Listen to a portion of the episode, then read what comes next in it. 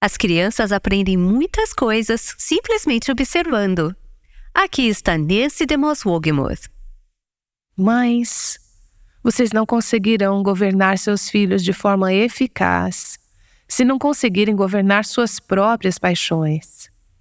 E vocês não conseguirão ensinar seus filhos sobre sobriedade, temperança e autocontrole se não forem um exemplo de sobriedade, temperança e autocontrole.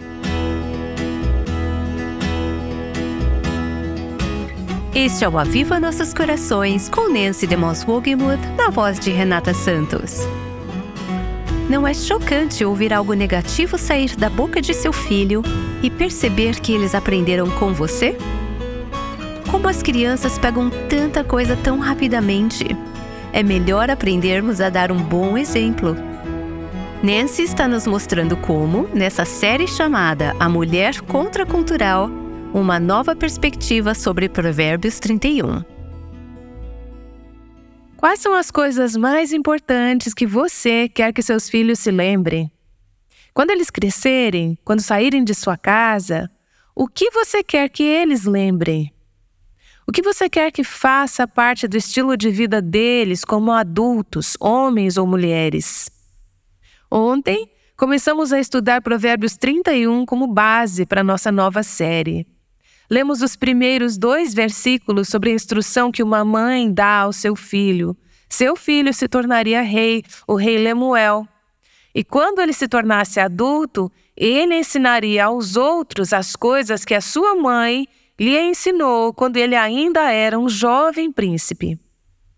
Pensamos que talvez esse rei fosse o rei Salomão. Se presumimos corretamente, sua mãe teria sido Batisiba. Ela havia aprendido algumas coisas da maneira mais difícil, como resultado de seu relacionamento ilícito com o rei Davi, pai de Salomão. Havia algumas coisas com as quais ela estava muito preocupada em transmitir a seu filho, o jovem príncipe, para prepará-lo para ser um bom rei. Então chegamos ao versículo 3. Vemos que esta mulher vai dar ao seu filho alguns avisos e alguns conselhos nos versículos de 3 a 9. Vamos analisar apenas a primeira parte desses versículos hoje. Apenas como uma visão geral, avisos e conselhos, ela vai alertá-lo sobre coisas como impureza moral e o que isso pode fazer a um rei. Ela vai alertá-lo sobre ser descontrolado e sobre a necessidade de autocontrole e sobriedade. Ela vai alertá-lo contra excessos. Em seguida, ela vai dar a ele alguns conselhos sobre a importância de ser um rei de ser compassivo e executar a justiça. A partir do versículo 10, ela vai dar a ele muitos conselhos sobre a escolha de uma esposa, sobre as qualidades a buscar em uma parceira para a vida e a importância de escolher uma esposa que será uma bênção e um bem precioso para ele ao longo de toda a sua vida. Portanto, ela vai dar conselhos e avisos a ele e será muito importante que ele escute essas palavras de sabedoria. Permitam-me abrir um parêntese a título de lembrete. Embora agora sejamos adultas, como é importante continuarmos a obedecer aos conselhos e avisos de pais piedosos, de professores e de pastores, porque, se violarmos o conselho piedoso, não seremos uma exceção à regra de Deus. Experimentaremos consequências altamente destrutivas. Isso é o que vemos aqui no versículo 3, onde essa mãe diz ao seu filho, e depois, quando adulto, ele conta o que ela lhe ensinou. Ela diz a ele no versículo 3: Não dê às mulheres a sua força, nem os seus caminhos às que destroem os reis. Agora, se você pensasse na primeira coisa que eu gostaria que fosse registrada sobre o que ensinou a seus filhos. Isso seria uma das primeiras coisas? Ela diz ao seu filho, ela o ensinou quando ele era um jovem príncipe. Número um, não dê às mulheres a sua força, nem os seus caminhos, as que destroem os reis. Eu acredito que este é um aviso contra duas coisas. Primeiro, contra a perda de sua masculinidade e, segundo, contra a impureza moral. duas coisas que ela está alertando aqui. Não dê a sua força às mulheres. Agora, a palavra força aqui, interessantemente, é a mesma palavra no idioma original que é traduzida como virtuosa ou excelente quando chegamos ao versículo 10. Quem pode encontrar uma mulher virtuosa ou excelente, uma mulher virtuosa? Ela está dizendo aqui: essa é a mesma palavra que poderia ser traduzida nesse versículo como força.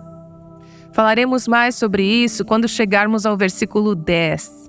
Mas, em essência, ela está dizendo aqui: homens, não desistam de sua força distintivamente masculina ou virtude.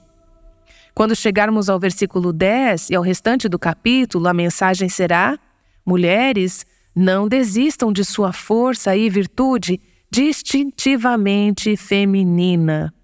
Veja, nossa cultura hoje tem um sentido tão distorcido e pervertido das diferenças entre homens e mulheres. Nós distorcemos as diferenças criadas por Deus e agora temos homens agindo como mulheres e mulheres agindo como homens. Então, no que acabamos? Confusão, caos, a batalha dos sexos, competição. Quando o que deveríamos ter se os homens mantivessem sua força masculina e as mulheres mantivessem sua força distintivamente feminina, teríamos um ritmo bonito, uma harmonia, uma unidade, uma complementaridade. Seja homem, é o que ela está dizendo ao filho dela. E mais para frente, ela vai dizer: procure uma esposa que seja uma mulher, uma mulher distintivamente feminina. Ela dá um alerta contra a perda da virilidade e, em seguida, contra o adultério e a imoralidade. Ela diz que isso debilitará sua mente, seu corpo, resultando assim em sua destruição. Não dê seus caminhos aos que destroem reis. Talvez ela estivesse pensando em outro líder, Sansão, que não muitos anos antes foi um dos juízes de Israel que havia dado sua força às mulheres. Essa mulher sabia e alertou seu filho que violar os padrões de pureza moral de Deus o deixaria impotente. Impureza moral. Ela alertou o seu filho sobre isso. Você precisa alertar os seus filhos e as suas filhas. Precisamos nos lembrar de que a impureza moral, a impureza sexual, destruirá o seu relacionamento com Deus. Ela destruirá seu relacionamento com seu cônjuge, com seus filhos, com outros membros da família. Ela destruirá seu testemunho como cristã, destruirá seu futuro, destruirá sua sensibilidade, destruirá sua razão. Pessoas que cedem à impureza moral muitas vezes se tornam irracionais. Ela destruirá sua capacidade de alegria, destruirá a sua consciência. Ela está dizendo que ninguém é invencível. Só porque você é o rei e tem todo esse poder e toda essa autoridade, você não é invencível.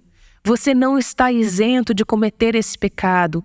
Você não é invencível.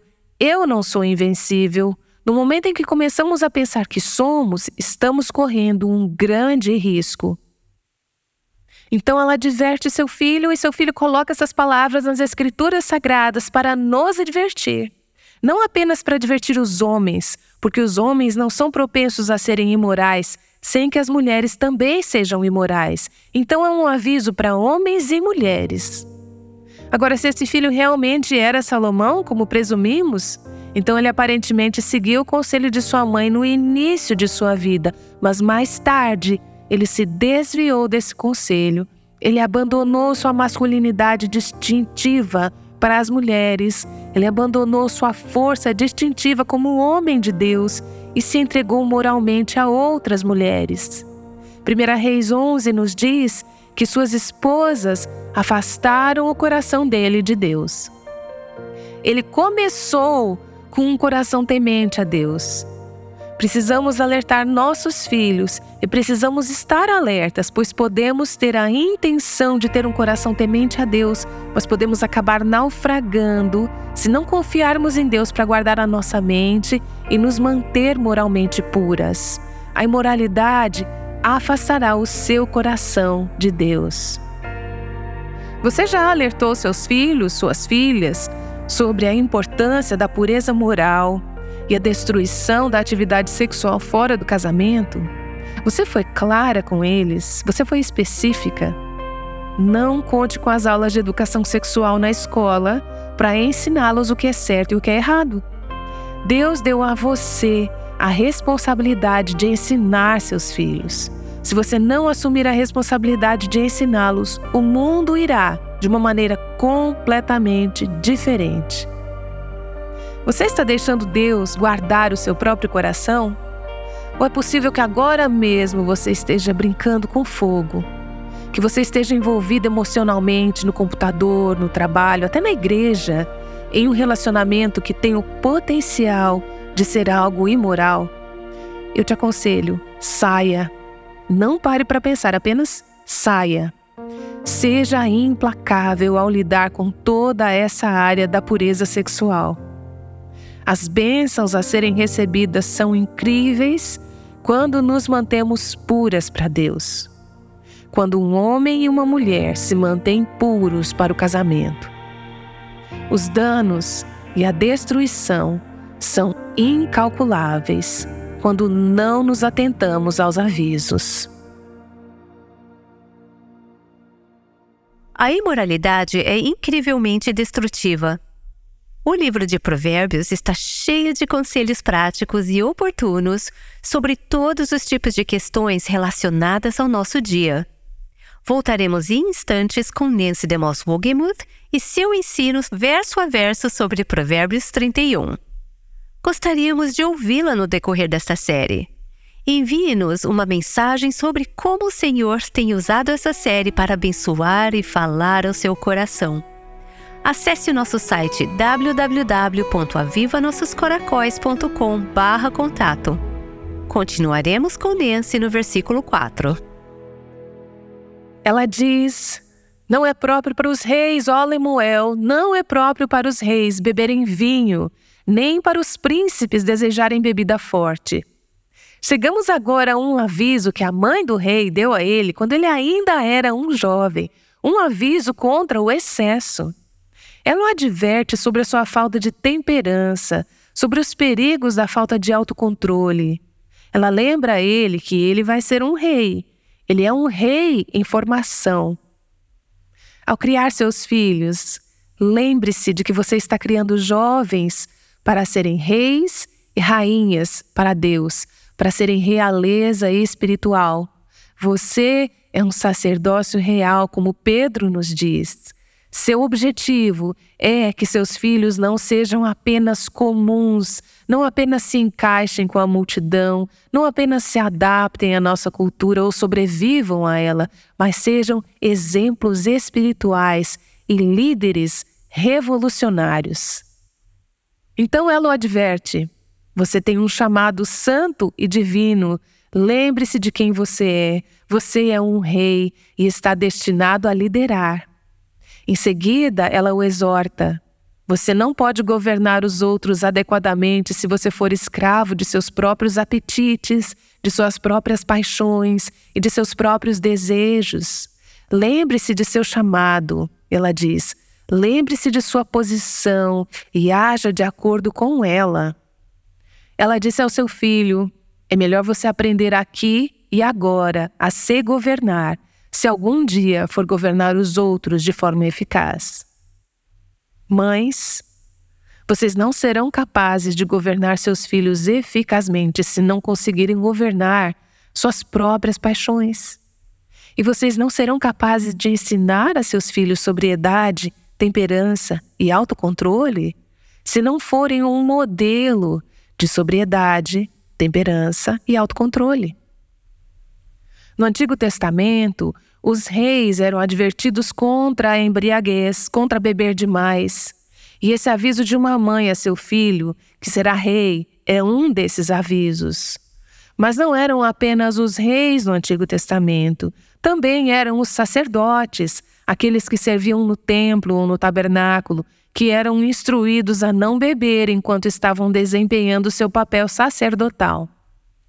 Levítico 10, versículo 9, nos diz: Você e seus filhos não devem beber vinho nem outra bebida fermentada antes de entrar na tenda do encontro, senão vocês morrerão.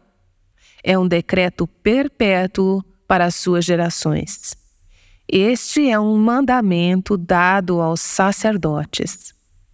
A maioria dos comentaristas concorda que quando os dois filhos de Arão, Nadab e Abiú, ofereceram um incenso estranho ao Senhor e foram mortos, e você lê sobre isso em Levítico, capítulo 10, que foi por causa de sua embriaguez que eles haviam feito algo errado. Houve um erro em seu julgamento. Seu pensamento estava nublado quando entraram para servir como sacerdotes, e foi a embriaguez que resultou, em última análise, em suas mortes como sacerdotes. Ezequiel 44 nos diz que nenhum sacerdote deve beber vinho quando entrar no pátio interior. Portanto, para os sacerdotes beberem ou para os reis beberem no Antigo Testamento era considerado perigoso. Isso os impediria de cumprir seu chamado e papel dado por Deus. Isso é o que essa mãe entende e adverte seu filho. Não é próprio para os reis, ó Lemuel, não é próprio para os reis beberem vinho, nem para os príncipes desejarem bebida forte.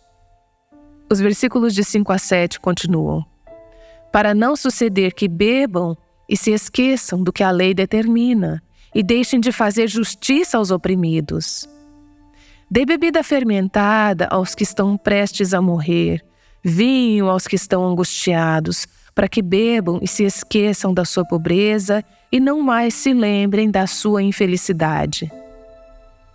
O que ela está dizendo basicamente é que, embora outros possam beber como um meio de escapar de seus problemas e de suas dores e pressões, os reis não devem fazê-lo.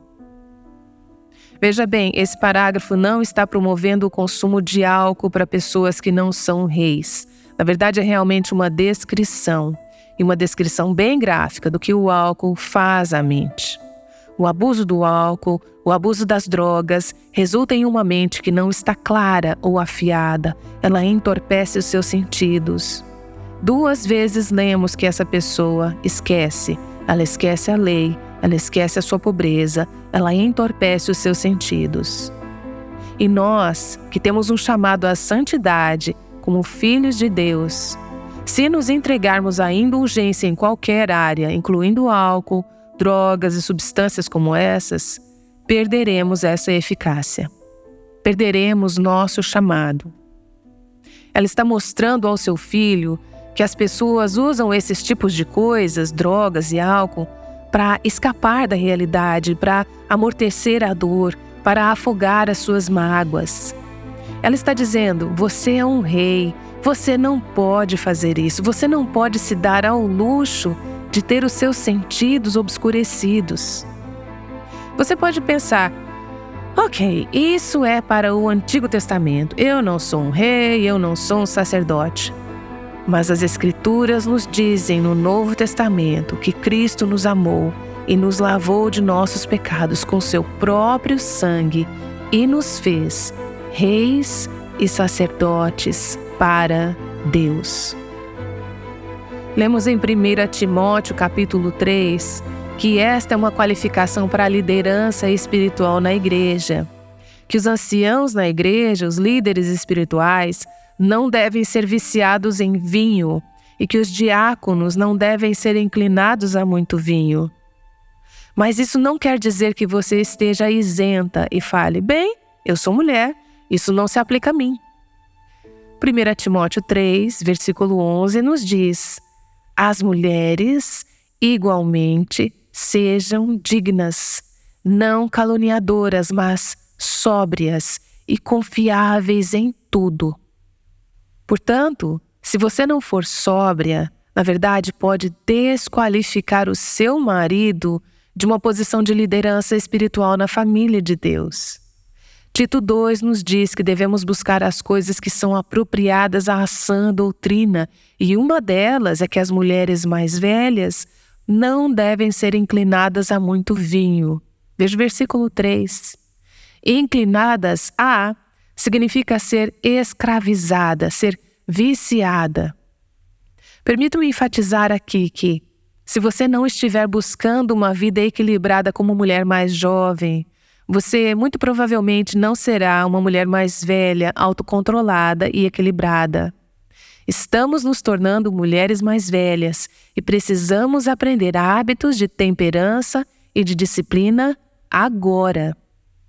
Acho tão importante que não nos permitamos satisfazer todos os nossos desejos ou nos tornar escravas de qualquer coisa como mulheres de Deus, que possa nos tornar menos alertas, menos sensíveis, menos sintonizadas com Deus ou que possam nos tornar menos eficazes em cumprir nossas tarefas dadas por Deus. Várias outras coisas podem se encaixar nesse quesito. A minha pergunta é: o que você está usando em excesso como um narcótico para amortecer uma dor profunda no seu coração, que talvez esteja entorpecendo seus sentidos e sua sensibilidade a Deus?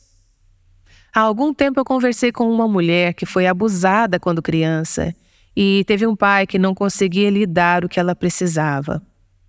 Falei com ela sobre como Deus quer que estejamos dispostas a enfrentar a dor em vez de anestesiá-la, como ela tinha feito durante anos, de várias maneiras. Ela me escreveu de volta e disse: Percebi que uma maneira pela qual eu estava me entorpecendo era com a TV. Então a desliguei cerca de um mês atrás. Eu queria me conectar com ele ou com as pessoas e não com a TV. Então ela foi capaz de enfrentar a dor e deixar Deus guiá-la em um processo de cura. Existem tantas maneiras que as mulheres de hoje têm para escapar da dor. Essa mãe diz ao seu filho: não faça isso, não fuja da dor, não a evite. Não afogue suas tristezas.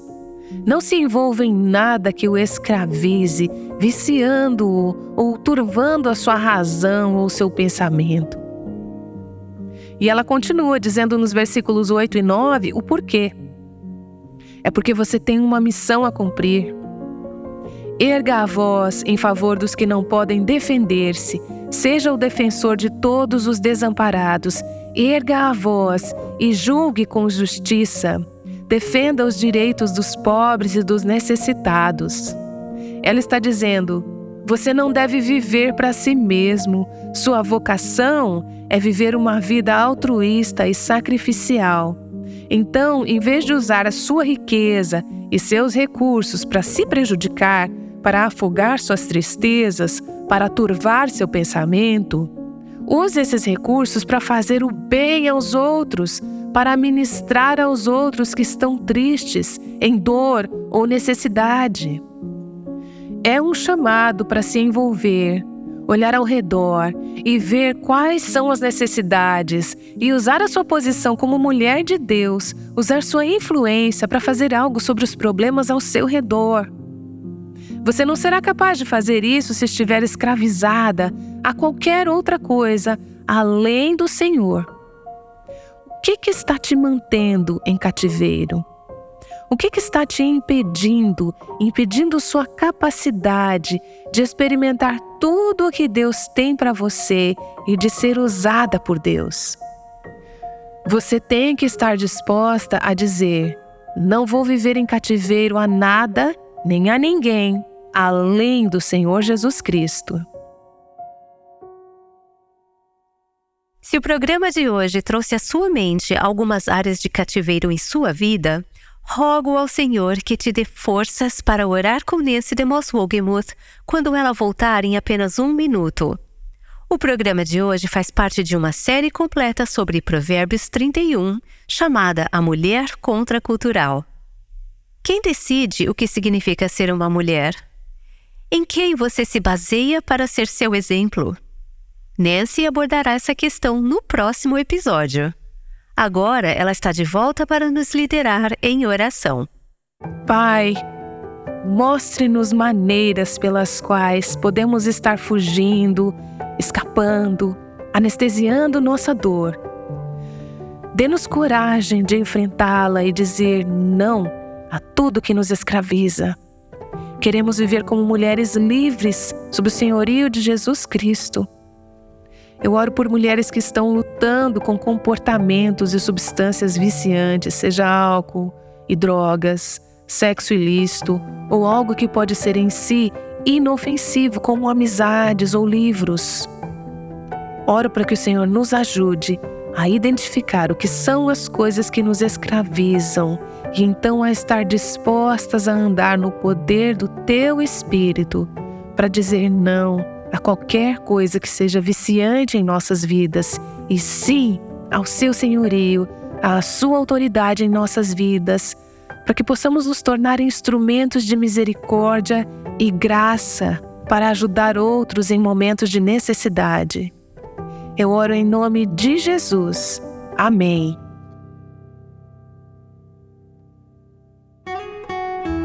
O Aviva Nossos Corações é o ministério em língua portuguesa do Revival Hearts com Nancy DeMoss Wogemuth, chamando as mulheres à liberdade, à plenitude e à abundância em Cristo.